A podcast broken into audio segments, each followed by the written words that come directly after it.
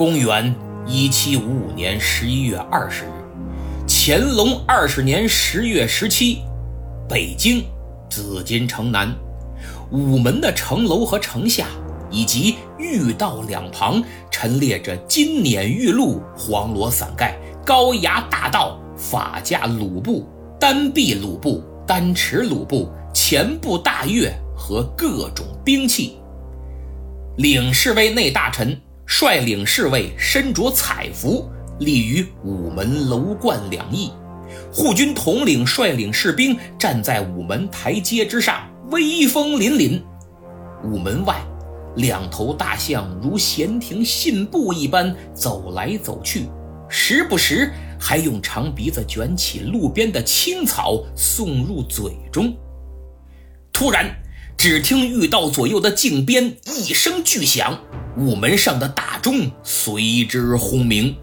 两头大象训练有素，立即放下刚刚卷起的青草，肃然而立。献俘大典就此开始。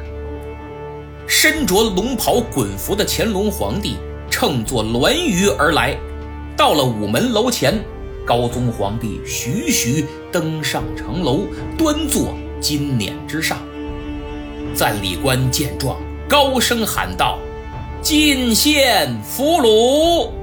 话音刚落，单臂大乐奏响庆平章，押解俘虏的将校在鸿胪寺卿的引导下忘却行礼，俘虏则跪于午门前御道西北方的金鼓之下，向着乾隆三跪九叩。这俘虏不是别人。乃准噶尔部可汗达瓦齐。按照清朝制度，仪式的前一天，俘虏要被押到太庙和社稷坛，将此次大获全胜敬告列祖列宗和社神祭神。众人行礼过后，兵部尚书上前跪奏：“平定准噶尔，生获福求达瓦齐。”仅限阙下请旨，圣上您看这达瓦齐如何处置？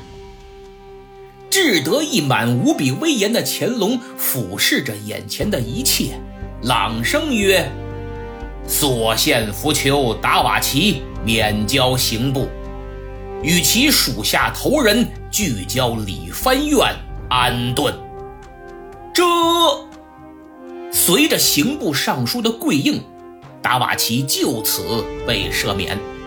倘若没被赦免，便会直接押送刑部等待处决。达瓦齐由兵部官员经天安门送入礼藩院，献俘大典也就此告一段落。